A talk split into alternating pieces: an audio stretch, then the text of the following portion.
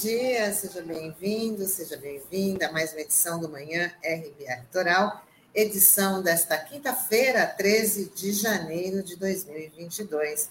Junto comigo, Sandro Tadeu. Bom dia, Sandro. Olá, bom dia, Tânia, bom dia, Taigo, bom dia, Norberto, bom dia a toda a nossa audiência aqui da RBA Litoral. E desde já pedi desculpas por ontem, tive um problema técnico aqui no computador e aí inviabilizou a minha entrada no programa de ontem. Mas estamos aqui firmes e fortes. Felizmente, viu, Sandro? Porque você fez muita falta, viu? É. Bom, a gente começa agora com o nosso giro de notícias, falando que a primeira pesquisa da corrida eleitoral deste ano foi da Genial Quest e aponta o ex-presidente Lula na liderança. O petista aparece com 45%, seguido do presidente Bolsonaro com 23%. Depois, com 9%, aparece o ex-juiz Sérgio Moro e com 5%, Ciro Gomes. O governador João Dória tem 3% e a senadora Simone Tebet 1%. A pesquisa foi realizada entre 6 e 9 de janeiro e foram ouvidas 2 mil pessoas presencialmente. E essa pesquisa já foi registrada também no Tribunal Superior Eleitoral. É, Tânia, a pesquisa aí pela Genial Quest, né? É, até ela foi registrada pelo número BR 0075/2022 e é importante a gente frisar, né, que a partir de janeiro, né, por ser um ano eleitoral, a todas as pesquisas elas precisam ser registradas no Tribunal Superior Eleitoral e por isso até que a gente dá essa informação né, do número de registro aqui.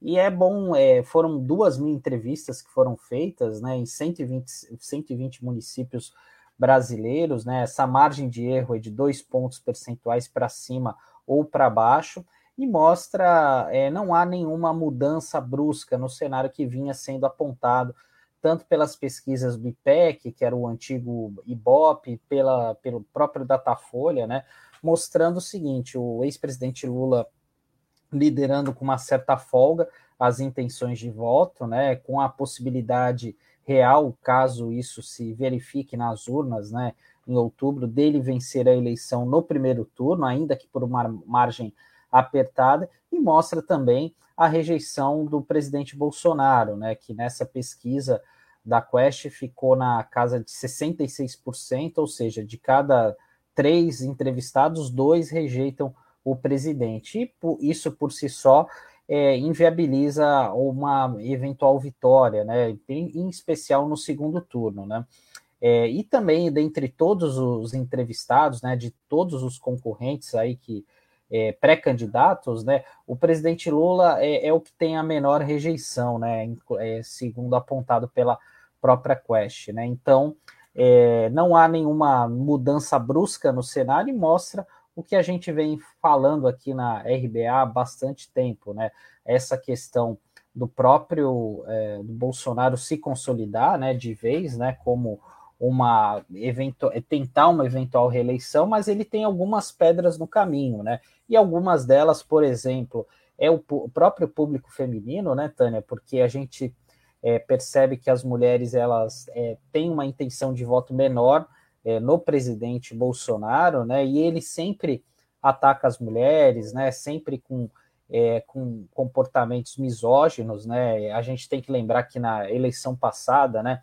Nós tivemos vários movimentos aí de mulheres é, contra o presidente Bolsonaro, né? Naquela ocasião ele como candidato e a outra pedra no, no sapato dele é a questão do Nordeste, né? Porque é o Nordeste normalmente é onde ele tem o pior índice eleitoral, né? E ali o PT, o ex-presidente Lula, é, é uma figura muito forte, né? Sempre venceu todas as eleições, o PT também, né? Então tem esse histórico. Então, dificilmente ele vai conseguir reverter esse cenário, né? Então é mais uma pesquisa importante aí que vem consolidando o que vem mostrando as demais aí desde o final do ano passado. E dando continuidade aqui, Tânia, a gente vai falar sobre a Anvisa, que recomendou ao governo federal a suspensão definitiva da temporada de navios de cruzeiros no Brasil. O motivo é o aumento dos casos de Covid registrados nas últimas semanas, e a medida tem o objetivo de evitar novas contaminações pelo coronavírus. Em dezembro, a Anvisa já havia recomendado a suspensão temporária dessas atividades até o dia 21 de janeiro. E a gente fica nessa expectativa, né? Se realmente essa postura da Anvisa vai ser de fato é, acatada pelo governo federal, né? E é bom a gente lembrar, né, que a Anvisa ela não decide isso sozinha, né? Ela é um dos braços, né? É um dos entes que fazem parte de um grupo interministerial que toma essa decisão, né? Esse grupo inter, interministerial é coordenado pela Casa Civil, né? Que hoje tem como ministro é, o, o, deputado federal, né, o Ciro Nogueira, desculpe, ele é o senador da República, né, que é um dos grandes nomes do Centrão, e agora a gente fica nessa expectativa, né, se os cruzeiros vão ou voltam, né, enfim, é, já há um, um, os próprios especialistas, antes mesmo da liberação da temporada de cruzeiro, já faziam alguns alertas, né, mostrando é, que os navios é, são bastante complicados, né, os cruzeiros, né, porque a principal forma de transmissão da Covid, pelo que a gente tem conhecimento,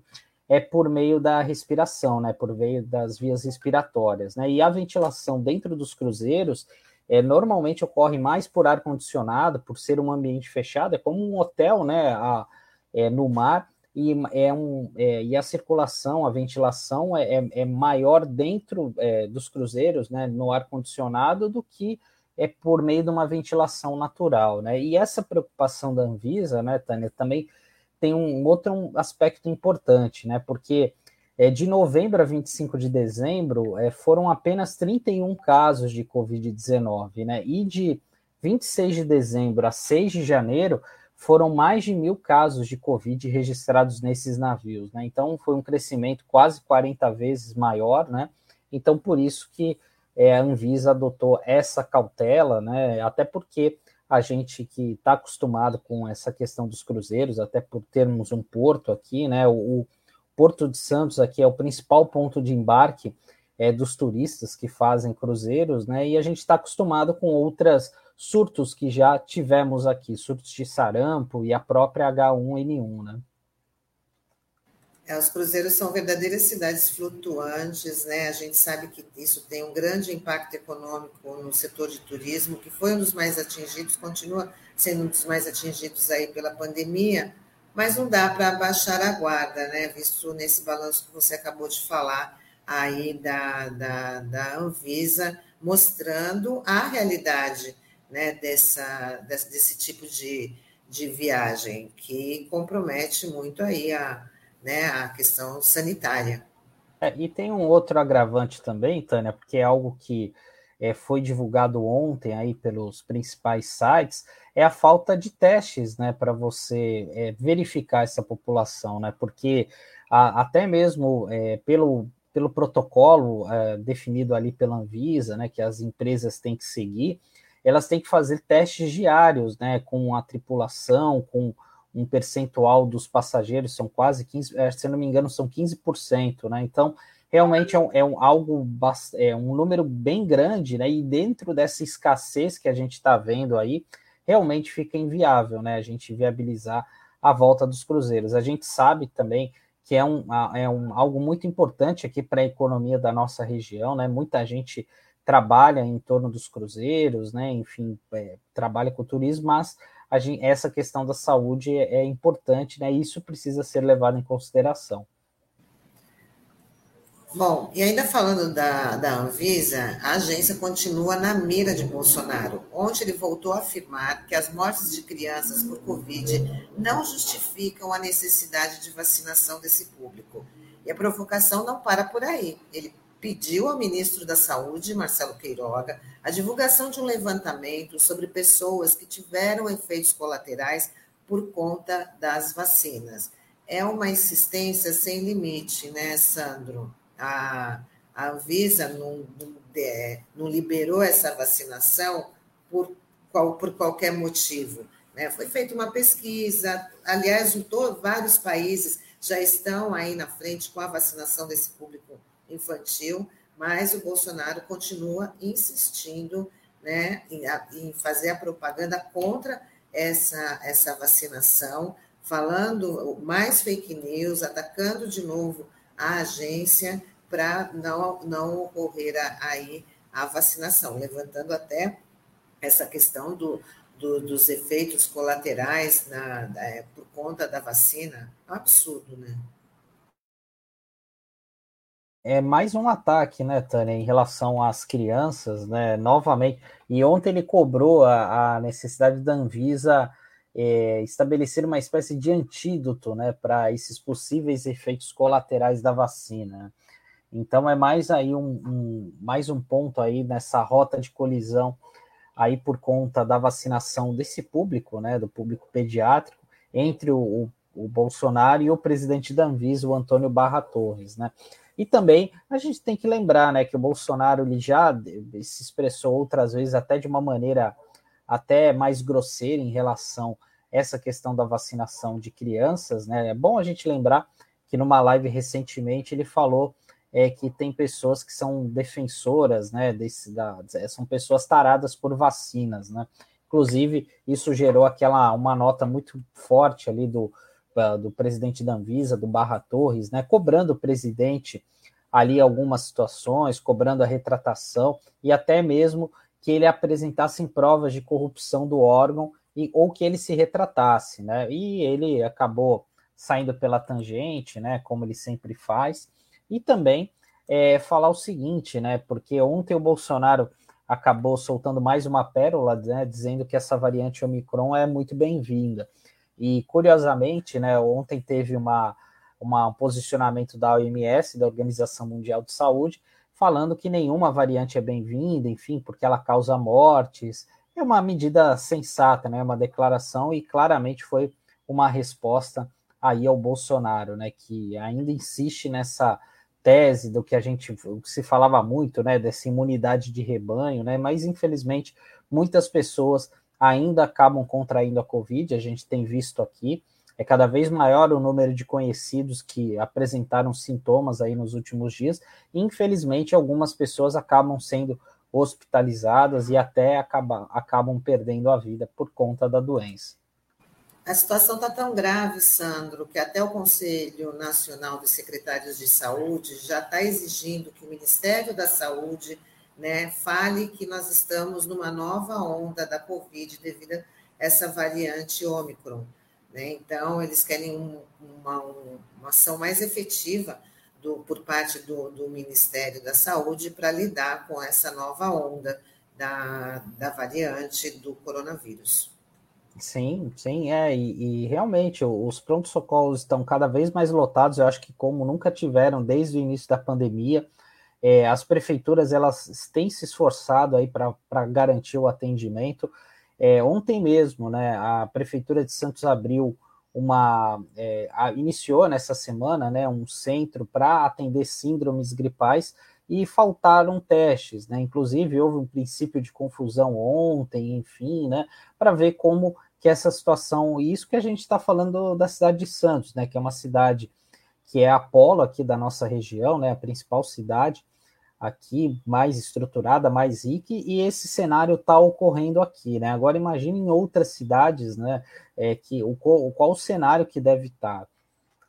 E dando continuidade aqui, Tânia, a gente vai falar sobre que o Bolsonaro, né, mais uma vez, ele voltou a atacar os ministros do Supremo Tribunal Federal.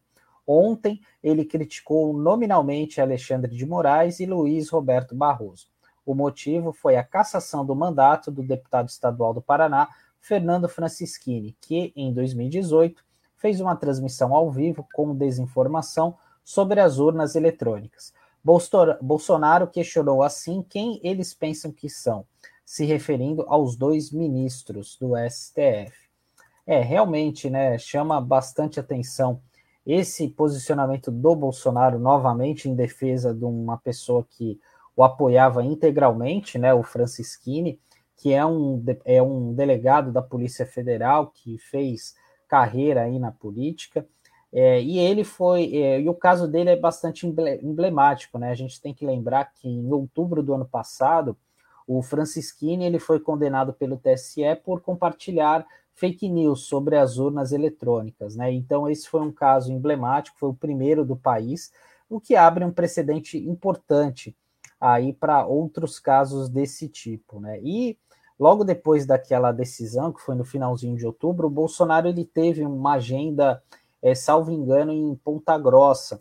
E aí ele, mais uma vez, saiu em defesa do amigo, né, dizendo que essa cassação do mandato dele era uma violência, era até o estupro contra a democracia, foi até um termo forte que ele acabou utilizando, né? E mais uma vez ele está centrando os ataques aí no Barroso, por ser o presidente do Tribunal Superior Eleitoral, e também no Alexandre de Moraes, que faz parte do TSE, né? Então a gente tem que lembrar também que o, o Alexandre de Moraes, é, no julgamento daquele caso dos disparos em massa ali para das eleições de 2018, que o Bolsonaro acabou sendo inocentado, né, de um crime eleitoral, o, o Moraes ele foi muito enfático, né, dizendo é, que aquilo era ilegal, enfim, é, e mas que a, a, o Tribunal Superior Eleitoral não iria é, não iria aceitar mais esse tipo de situação, né? Então é por isso que mostra a raiva aí do Bolsonaro contra esses dois ministros. Né? Isso porque, além, é, o, o Alexandre de Moraes também tem a questão é, do inquérito das fake news, né? Que está investi investigando e está colocando é, sob pressão muitos dos aliados do, presidente Bolsonaro. Verdade, Sandro. Agora vamos falar de aumento que desde ontem a gasolina e o diesel estão mais caros. O preço médio da gasolina passou de R$ 3,09 para R$ 3,24 por litro.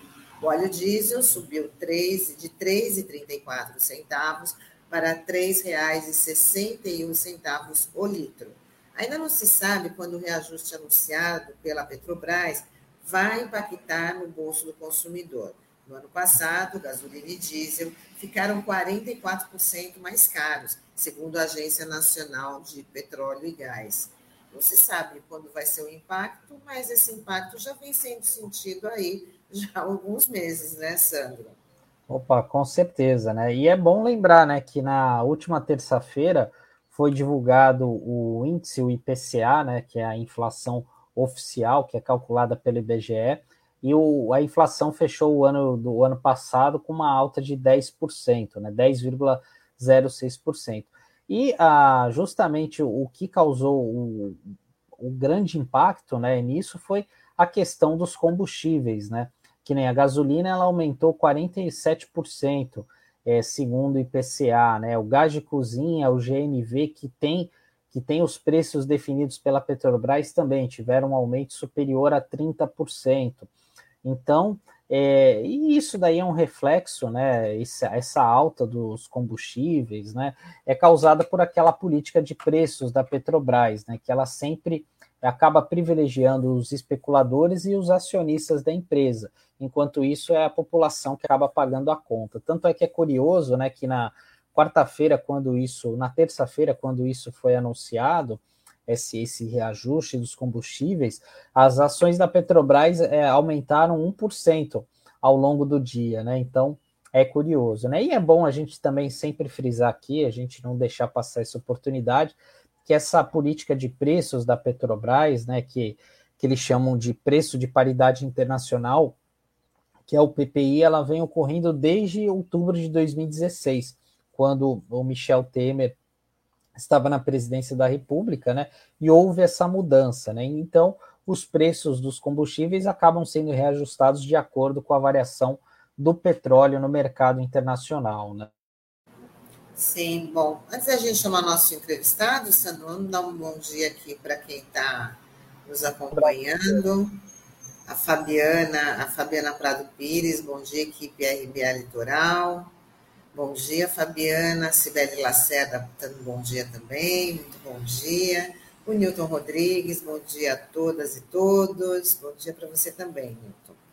Bom, vamos hoje a gente vai conversar com o coordenador da Central Única das Favelas da Baixada Santista, a CUFA, que é o Deraldo Silva. Sempre está aqui com a gente para falar das ações dessa, desse importante movimento aqui na nossa região. Vamos embarcar, Deraldo.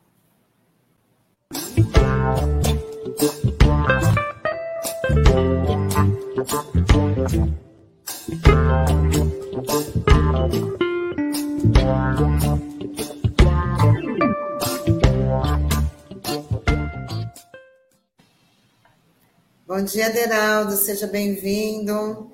Feliz ano novo para você. Ah, obrigado, bom dia, Tânia, bom dia, Sandro Tadeu. Sempre é um prazer enorme estar com vocês aqui. Vamos lá, né? Ano que se inicia, desafios que estão à frente, um cenário ainda bem complicado, mas a vida que segue. É isso mesmo. Bom, a gente já pode começar falando aqui para a gente, para os nossos internautas, né? A CUFA já tem aí 20 anos, né, mostrando danações de cidadanias, principalmente em relação à arte, à música, mas, assim, nos últimos três anos, o que marcou mesmo foram as ações sociais, por conta da pandemia e por conta de todas as dificuldades. E o movimento Mães de Favela, né, a gente está colocando aí umas fotos também do, do, do Deraldo, e o movimento Mães de Favela né, teve uma repercussão muito grande, uma adesão muito grande. Esse movimento já está entrando na terceira fase. Eu queria que você falasse, explicasse como é que é essa campanha, né, qual a proposta e como é que ela vem crescendo. E essa terceira fase, o que, que vai ter de diferente? Bom, o, Tânia, é, é, importante falar que é, o ano passado, na verdade 2020, né, a CUFA, como sempre, levando cidadania, levando os jovens da periferia ao protagonismo, dando oportunidades únicas, né, e, e virando a chave do estigma para o carisma, né, dentro das comunidades, é, a gente foi barrado pela pandemia. E tivemos que mudar, tivemos que, que sair do, do, da cidadania e, e entrar para o assistencialismo. Né? Não é uma coisa que nós fazíamos, mas a necessidade se fez. E desde então, a CUFA ela vem atuando um cenário nacional, atendendo as comunidades, atendendo as mães, que são maioria dentro das favelas. E essa pandemia ela oscilou, trouxe uma sensação de melhora, o comércio fechou, abriu, e recentemente não foi diferente. É, as doações caíram mais uma vez, mais de 80%, chegando a 90%. É, um salário, na verdade, um alto índice de desemprego, um auxílio emergencial que demorou para pegar, e na verdade, 400 reais não, não resolve a vida de ninguém. E, e, o cenário ficou crítico de novo. Então, vendo a demanda crescer de novo, a nossa ideia, a nossa proposta foi reativar o programa Mães da Favela. Né? É, essa campanha ela vem atuando durante quase dois anos, são para as mães solos, que são as mais vulneráveis nessa estrutura familiar dentro das comunidades, são responsáveis pelo seu próprio lar, cuidam de seus filhos, trabalham, algumas cuidam até dos seus pais, os mais idosos. Então a gente reativou a campanha olhando esse recorte dentro das comunidades. Né? A campanha ela continua através das redes sociais, das mídias, dos jornais. É, nós temos alguns temos um Pix que só pode doar por lá. A cesta básica pode chegar até nós. Temos um carro que roda toda a baixada retirando doações, todo tipo de doação, seja alimento, roupa, móveis, tudo isso para a gente poder né, atender e suprir a demanda né, dessas mães que moram dentro das comunidades. Antes de passar para o Sandro, o Taigo já colocou aqui na nossa telinha, né, o Pix CUFA Baixada Santista. Quem quiser colaborar Sim. já está aqui registrado, cufa.baixadas.sv, né, arroba gmail.com. Ou abrace a Bahia, arroba cufa.org.br, né, porque Sim. também tem, tem essa, é, também estão ajudando bastante as vítimas lá das enchentes no sul, no, no sul da Bahia. Pode falar, Sandro. Bom dia, Deraldo, tudo bem? Feliz ano novo para ti, muita saúde, prosperidade aí, muita força. É, eu queria que você falasse um pouquinho aqui para a nossa audiência sobre a estrutura da CUFA aqui na Baixada Santista, né? Porque a gente sabe que é uma demanda muito grande, né, em todas as cidades, né? E eu queria que você falasse qual é a estrutura que a CUFA possui hoje, vocês são quantos voluntários e até mesmo quem quiser fazer parte, como pode ajudar né, em ter, colaborar com essa iniciativa, né, prestando ajuda a vocês. Legal, Legal. Obrigado, Sandro. Também é, um feliz ano novo. Repito as palavras, ano que inicia, desafio que está à frente. E vamos para cima, né? Não podemos parar, não. Bom, a CUFA aqui na Baixada, ela atua há 14 anos, né? É que ela vem né, caminhando aqui dentro das comunidades. Eu assumi há quatro anos e, e desde então é, a gente vem trabalhando, né, oferecendo, como eu disse, possibilidades, ofertas, cidadania, através dos projetos sociais. A pandemia entra e, e a chave vira. E a CUFA cresce também, né, porque é no meio do caos que nós atuamos, né? O caos não espera, então nós vamos ao encontro dele e procuramos cessá-lo. É, hoje, na Baixada Santista, nós temos por volta, né, essa foi uma, uma estatística nossa mesmo, de 192 favelas na nossa região, de, de do, da região metropolitana ao Vale do Ribeira. É, de, dentro dessas 192 favelas, nós temos 32 bases da CUFA, né, instaladas, estruturadas, é, com as nossas lideranças, é, e mais 70 favelas parceiras, aquelas favelas que nós fizemos ações pontuais. E as demais também, em algum momento nós fizemos algumas ações. Então, em cada cidade nós temos uma CUFA central, né? E, e dentro das comunidades, outras estruturas menores que viabilizam o acesso, que fazem o escoamento das doações.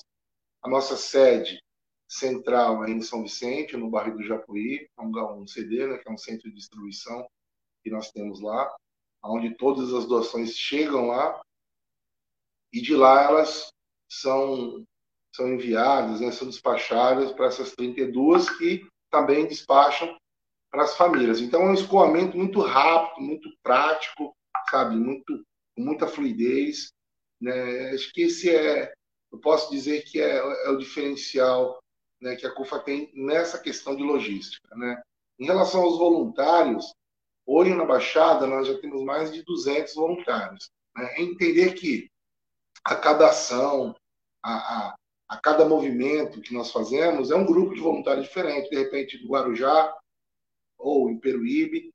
E na nossa central de, de atendimento, que é 24 horas no ar aí, as pessoas fazem a, a conexão, ligam, chamam, é, pedem doação, doam, é, se colocam à disposição para ser, ser voluntários. Fazemos um cadastro entendemos aonde essa pessoa mora, qual a cidade ou a sua área de atuação, e dentro, né, dentro desse, desse mapeamento, a gente está convidando, olha, nós vamos ter ação em tal lugar, quer participar? Ah, eu quero, então vai acontecer assim, assim, assim. Aí chega lá, a gente monta a estrutura e, e eles abraçam a gente. E posso dizer que é, a CUFA não seria a CUFA sem toda essa mobilização, essa ajuda, né? essa solidariedade, essa corrente esse ano que traciona na ponta. A nossa central de atendimento é o, estou vendo aqui na tela, 988690059, e estamos à disposição para mais voluntários. Né? Posso dizer que hoje, né, tendo recebido é, algumas ligações de voluntários que querem participar conosco, mas querem nos ajudar tentar virar a chave, que é fazer curso de capacitação, sabe? Fazer curso de geração de renda. E isso é, é bacana, é legal. Muito bem. É, Denaldo, então, quase com todas essas ações da, da CUFA, né, a, a entidade acaba substituindo aí as ações do, de que são obrigações do poder público, né? Porque nessa, nessa assistência social, o poder público deveria ter aí um olhar mais, mais humano e mais efetivo, né, para poder atender todas essas comunidades. E eu queria saber da relação que vocês têm com o poder público. Eu sei que existe bastante pressão pela ajuda, e como é que você sente essa resposta? Tânia, é, eu posso dizer assim que de cidade em cidade nós vamos construindo essa relação institucional de uma maneira bem sadia, de uma maneira bem coerente, bem, bem contundente, sólida. Então, assim, é, nas cidades, o poder público, primeiro que nós não queremos fazer o papel dele, essa não é a nossa proposta. Né? Mas acaba fazendo, né? Sim. Às vezes acaba fazendo. fazendo. Essa, mas essa não é ideia. Fazemos, mas não é ideia. Então, assim, nós chamamos para o diálogo, é, nós não queremos que eles também é, implantem ou façam é, algum tipo de coisa dentro da favela sem nos ouvir, né? Então, o relacionamento ele acaba acontecendo de uma maneira bem, bem natural, saudável e sólida. É, tivemos boas parcerias na cidade de Santos, boas parcerias na cidade de São Vicente, de Praia Grande, tivemos um bom acolhimento e um bom relacionamento na cidade de Guarujá, é, Mongaguá, Itanhaém, Peruíbe. Então, assim, é, em todas as cidades, tanto no Vale também, é, a relação é boa, não é ruim. É que o mecanismo que ele a gente tem que ir, sabe, pressionando para que a coisa vá acontecendo, porque senão não acontece. E a COFEIS, ela é tracionada na ponta, provocando todo tipo de relacionamento, ativando todo tipo de conexão, para nesse momento de, de, de, vulnerabilidade, de instabilidade social, a gente consiga fazer essa interface entre tanto poder público como iniciativa privada, é, escoando donativos né, e benefícios para as comunidades. Deraldo, até queria que você falasse também sobre essa questão do auxílio que, que a entidade a, que a entidade recebe, né? Enfim, porque normalmente às vezes é, a gente acaba vendo aí, principalmente na grande imprensa, é grandes marcas colaborando, né? Então, hipermercados, aplicativos, enfim, né? Mas eu imagino também que a CUFA receba muita ajuda, né, de pequenos comerciantes, comércios locais, né? Enfim, eu queria que você falasse um pouco isso, né, dessa contribuição que vocês acabam recebendo, né, desses parceiros, né, principalmente aqui da nossa região, né? Queria que você falasse um pouco sobre isso. Sim. O, é legal falar, ô Sandro, que quando a pandemia entra, lá em 2022, é, e a CUFA ela inicia esse, esse, essa ação, essa mobilização de, de, de assistência social, a primeira resposta quem deu foi a sociedade civil. É, a primeira resposta foi a sociedade civil. Então, é, as pessoas ligavam para nós aqui na Baixada, falando: olha, eu tenho duas cestas. Olha, não é muito, mas eu tenho 5 quilos de arroz, um litro de óleo. Olha, eu tenho aqui um saco de roupa. Sabe? Então, assim, durante, eu acredito que mais ou menos um mês, as ligações não paravam. E a maioria, 90%, eram de famílias, de pessoas que moram tanto em, em bairros como em área nobre, mas era sociedade civil. A empresa ela chegou depois, né? depois que, que ela viu que a água estava chegando no seu calcanhar, ela falou: opa, eu acho que eu preciso fazer alguma coisa, né? Então foi onde ela chegou, entrou e reforçou, né? A, a, nosso, a nossa atração na ponta. Mas assim, nós temos todo tipo de doação de todo tipo de pessoa. É, recentemente, na verdade, assim, ó, eu tenho uma, uma dona Dona Ivonete, ela é de Santos. Todo mês ela doa um litro de óleo e dois quilos de feijão. Cara, é impressionante a, a, Eu poderia falar assim, sabe? Aquela coisa assim, todo mês certinho. Sabe? Não falha. Eu falo para assim, já, já criou até um, um vínculo de amizade.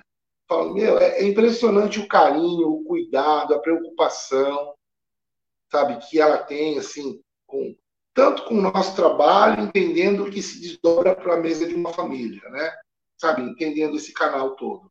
E, e isso é, é, muito satisfatório, porque você vê que a pessoa, ela, ela doa, ela faz de, de coração mesmo, e isso é, nos, nos emociona, nos motiva a, a ir buscar essa doação. Ah, mas é pouquinho, não importa. É, é, é um, um pouquinho de cada que a gente consegue alcançar esses números, né? E poderia dizer que aqui na Baixada nós já chegamos a mais de 900 toneladas de, de alimentos mais de 40 mil famílias atendidas, nós estamos falando aí em torno de 160 mil pessoas, de umas 320, 340, segundo o IBGE de 2010. Hoje é mais. Né? Pessoas atendidas. Né? E grande parte, eu posso dizer aí que quase que 50% vem da sociedade civil. Então, assim, é, é impressionante o quanto a, a, nossa região aqui ela é solidária, sabe? Não, não, dá nem para falar assim, ó, qual é a cidade mais? Todas são, todas ajudam, todas. Aí quando a doação vem do Vale do Ribeira, a nossa liderança de lá vai buscar, quando vem para o Guarujá, a liderança pega, quando é daqui da Santos, para a Vicente, a gente centraliza no CD nosso e daqui distribui de novo para o pessoal. Então, assim, então é, acabamos criando um relacionamento de amizade com, com os doadores, com a, com a, sociedade, com as famílias da nossa região. E isso é legal, isso é, isso é bacana.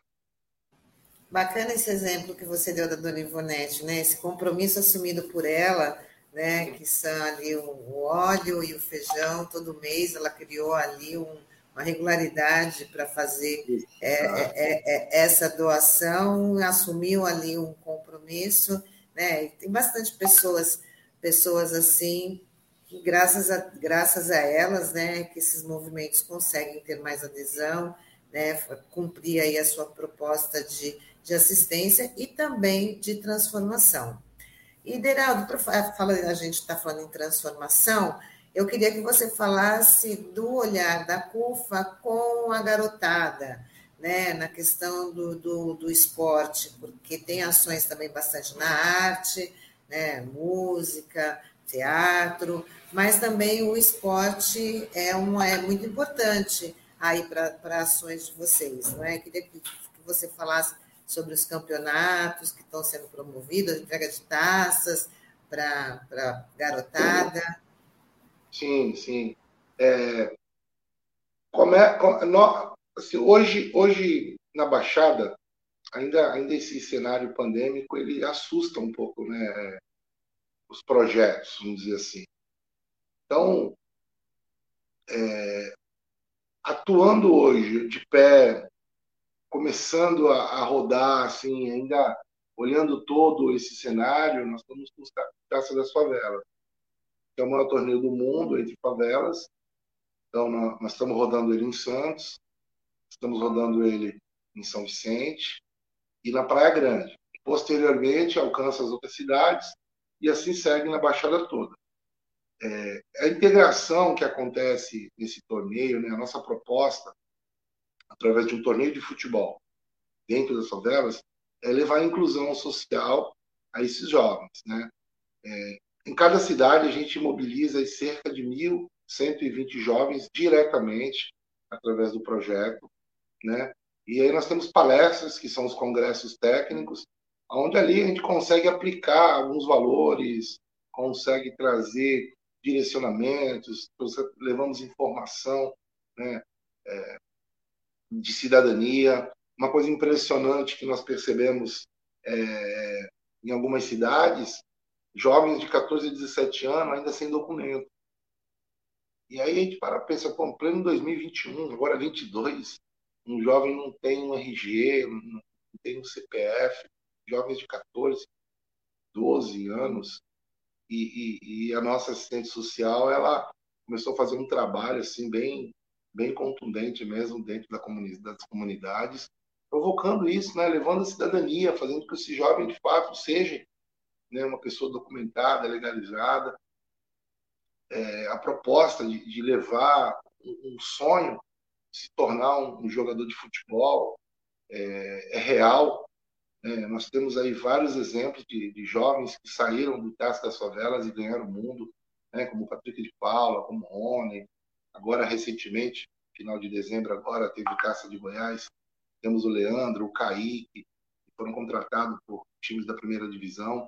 Então, isso mobiliza e impulsiona e faz com que, essa galera, que essa molecada que está ociosa, está na rua, que está pelas esquinas, sabe, que estão à mercê do tráfico, à mercê dos traficantes, que ficam ali sendo assediadas, né, por toda essa improbabilidade, por toda essa essa, essa questão, né, de, da vulnerabilidade, ela se vire para o nosso projeto, foque nele e, e, perca um pouco dessas referências e olhem para uma proposta futura.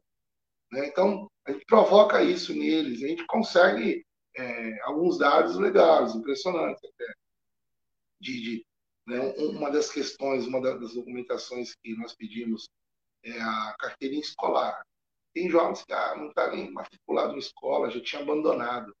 Ah, mas eu quero jogar. Não, para você jogar, você tem que voltar a estudar. Para você jogar, você tem que estar matriculado e estudando. E as notas não tem que ser vermelha, não, tem que estar azulzinha.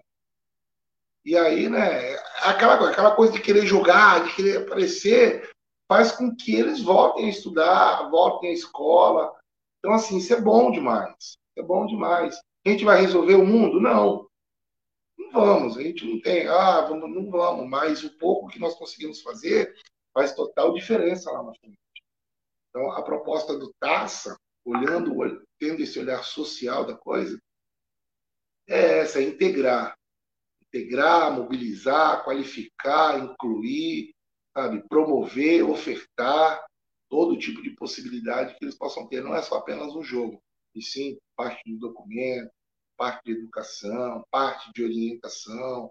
Nós trabalhamos com uma comunidade terapêutica, um projeto nosso também, e também temos palestras sobre drogas, falar sobre a prevenção.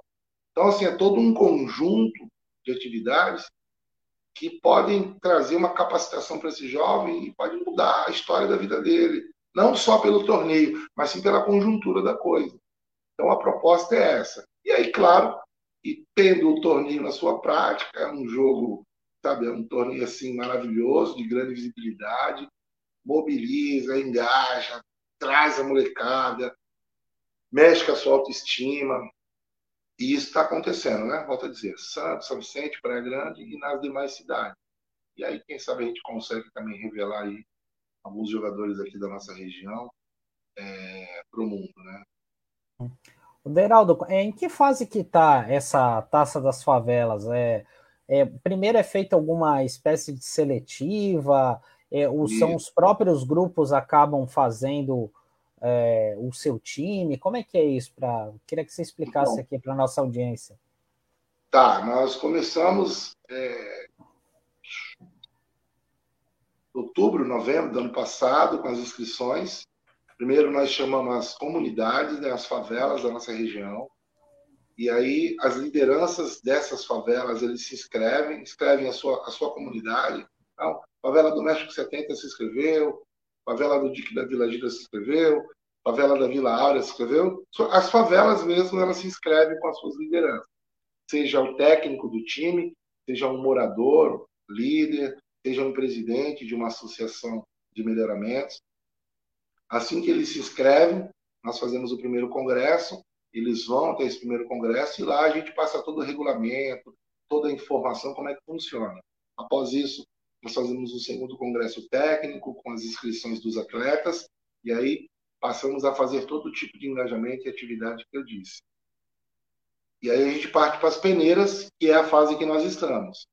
Né? Então, durante de sábado para cá, né, está acontecendo as peneiras dentro das comunidades agora. É, se eu não me engano, hoje tem uma em Praia Grande, amanhã, no, amanhã ou sexta no Morro, em Santos. Eles mesmos organizam essa peneira, abrem um campo.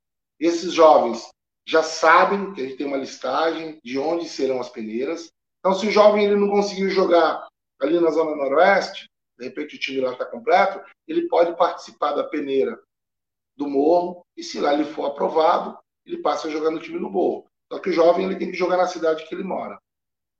E aí, passado por, essa, por, essa, por esse critério né, de peneira e seleção, o técnico ele escolhe seus 22 e apresenta para a gente agora no terceiro congresso técnico, que é agora é, se não me falha a memória, final de semana, né? Eu, eu vou confirmar lá. E ali a gente recebe a documentação e aí a gente está apto a abrir os jogos. Santos, dia 26, no SESI, é a abertura, é a partir das nove da manhã. São Vicente, no Beija-Flor, a partir também das 9 horas, no dia 22. E Praia Grande é no dia 19, agora, na semana que vem, é a partir das 9 horas também. São dias diferentes, todos os dias são aniversário da cidade, né? Os dias de aniversário da cidade é um presente que a cidade e o morador ganha. E, e, eu acho que quem ganha também com tudo isso né, é, é a própria comunidade, favela, que é um dia de festa. E aí os jogos depois eles continuam aos finais de semana até a grande final. Muito bem. Bom, Deraldo, é, a gente já está chegando aqui no final, mas vamos. É, eu queria que você falasse das ações da, da CUFA para 2022, porque terminamos e começamos né, o ano aí com o Brasil no mapa da fome, é, o número de desempregados aumentando, e agora a questão também da, de uma nova onda do coronavírus através dessa nova variante, que sempre a gente, ah, desde o começo da pandemia, sempre ficou claro que quem sofre mais com, com essa situação é sempre a, a, a situação mais vulnerável, a, situação, a população mais pobre. Então, eu queria que você falasse das ações mais urgentes da CUFA em relação a essa problemática, principalmente por conta da pandemia, porque uma coisa vai levando a outra, né? É, hoje, hoje, num cenário nacional, a CUFA, a FNA, a Frente Nacional Antirracista, a, ba a, Bahia, a, Globo, a Band, é, a gente está focado numa campanha nacional na Bahia, né? Abrace a Bahia. Então, donativos, cestas, alimento, roupa, móveis, tá, tá indo para lá. Bastante coisa, né? Nós temos aqui na nossa sede é um ponto de, de arrecadação, é, onde que a gente junta uma quantidade, aí a gente pede um caminhão de São Paulo, ele vem, busca e leva. Ou a gente arruma um caminhão aqui e sobe para Paraisópolis e de lá eles despacham para a Bahia. É, mas é, a gente não vai ficar só na Bahia, né? Se estendendo para o Brasil todo, é, sempre na ponta, tracionando. E hoje, hoje, igual eu falei no início, mas hoje nós também estamos reativando o programa Mães da Favela, aqui na nossa região da Baixada Santista, é, enxergando de muito perto isso, essa demanda que, que já existe né, dentro das comunidades né, dessa necessidade, dessa estabilidade da alimentação. Então, a gente continua com essa campanha de, de assistencialismo ainda, é, provocando um pouco de, dos projetos sociais, como o Teste das Favelas, tentando levar um pouco de inclusão.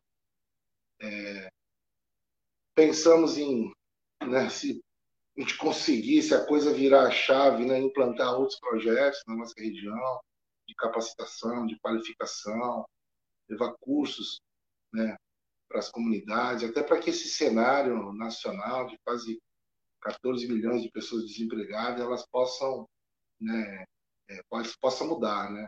Hoje na, na comunidade é, mais de, de 60%, volto a dizer, são mulheres que precisam né, da nossa ajuda, que se viram, isso é uma coisa muito, muito clara, fazem por onde acontecer, mas nada melhor do que receber uma ajuda.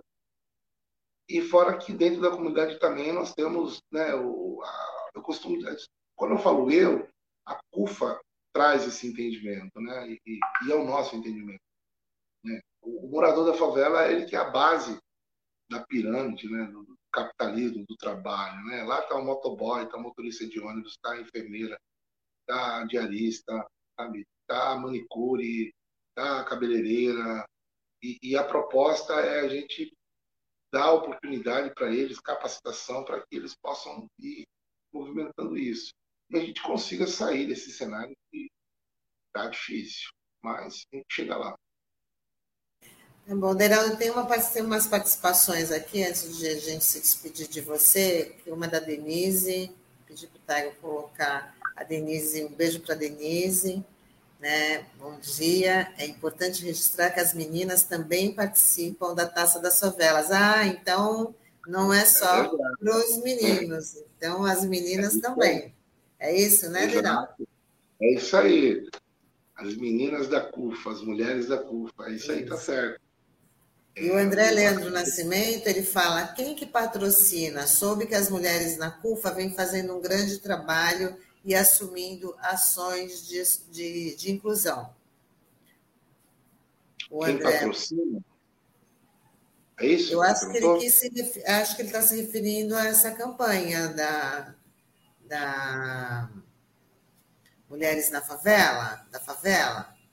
Ah, hoje, hoje o apoio que nós recebemos, seja ele nacional, seja ele regional, ele é da sociedade civil, da empresa privada, das grandes empresas, das pequenas empresas. É, é uma mobilização geral, é uma coisa só, todo mundo junto, misturado, em prol da solidariedade, seja na Bahia, seja em São Paulo, seja na Baixada. Então a gente recebe consumo, bens de consumo, em alguns momentos tem pessoas que doam né, recursos, esse recurso ele é convertido na logística para buscar, para entregar, para a coisa acontecer. É, e as mulheres da CUFA Fato estão fazendo um trabalho extraordinário, um trabalho de ponta, né? Temos a Camires no cenário nacional com a FNA, temos a própria Denise também, que ela trabalha nos bastidores, mas ela é uma mulher que ela não para, ela é ligada no 220. Temos a Lília também, que é a nossa assistente social e, e opera muito grande também dentro das comunidades, né? Existem alguns projetos que elas estão fomentando, organizando aí. Assim que esse cenário abrir, ele acontece e, e muitas mulheres vão, vão ser capacitadas, vão ser, sabe, direcionadas por esse projeto chamado MAR, que é Mulheres Artesãs. E assim, aqui a pandemia ainda não ajuda, né? Mas assim que abrir, as coisas vão cada, fluir cada vez mais. Muito bem, Deraldo Silva, coordenador da Central Única das Favelas da Baixada Santista.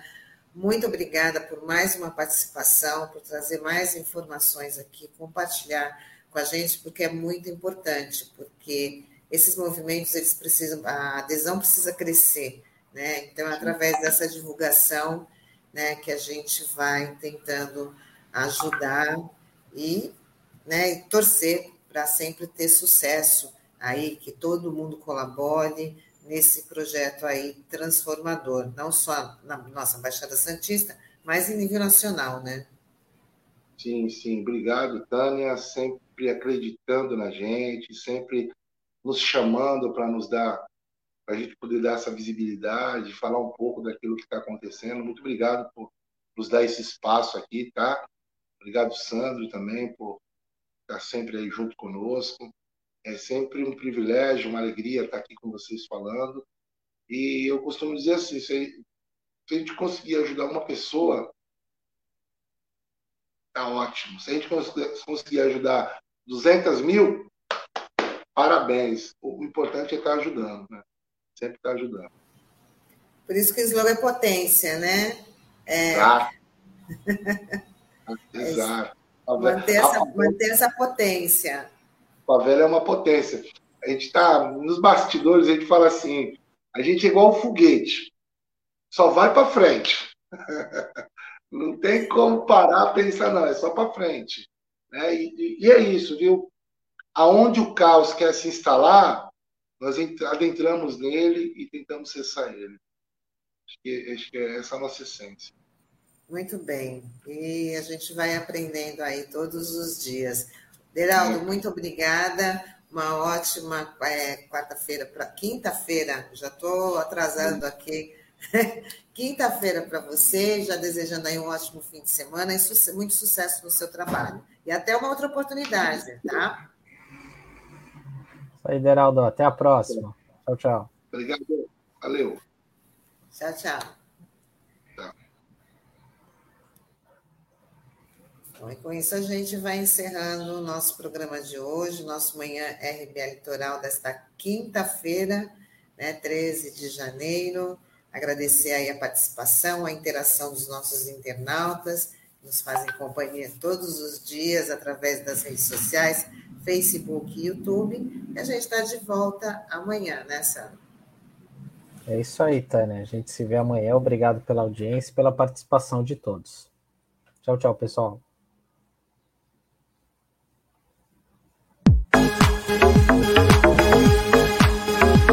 Brasil Atual Litoral é uma realização da Fundação Setaporte, apoio cultural do Sindicato Setaporte.